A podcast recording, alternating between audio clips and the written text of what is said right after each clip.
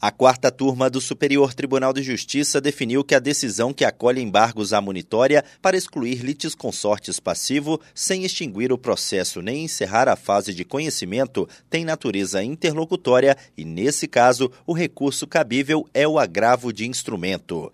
No caso analisado, uma empresa que comercializa fertilizantes ajuizou ação monitória contra outra sociedade e três pessoas físicas em razão de débitos decorrentes de contrato de abertura de de crédito rotativo para compra e venda de mercadorias. Cada uma das três pessoas opôs embargos à monitória, alegando não terem legitimidade para figurar no polo passivo da ação. O juízo de primeira instância reconheceu a ilegitimidade passiva dos três réus e deu seguimento à monitória apenas em relação à pessoa jurídica devedora. O Tribunal de Justiça do Rio Grande do Sul não conheceu da apelação da autora sob o entendimento de que a parte deveria ter interposto agravo de instrumento.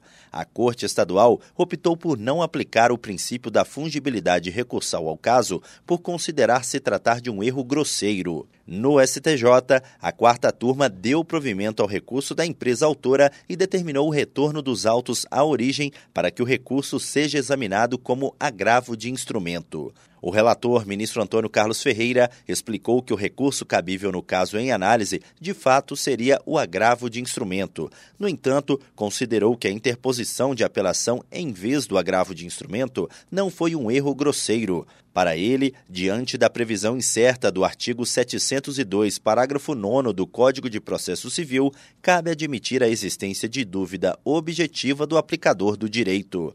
Do Superior Tribunal de Justiça, Tiago Gomide.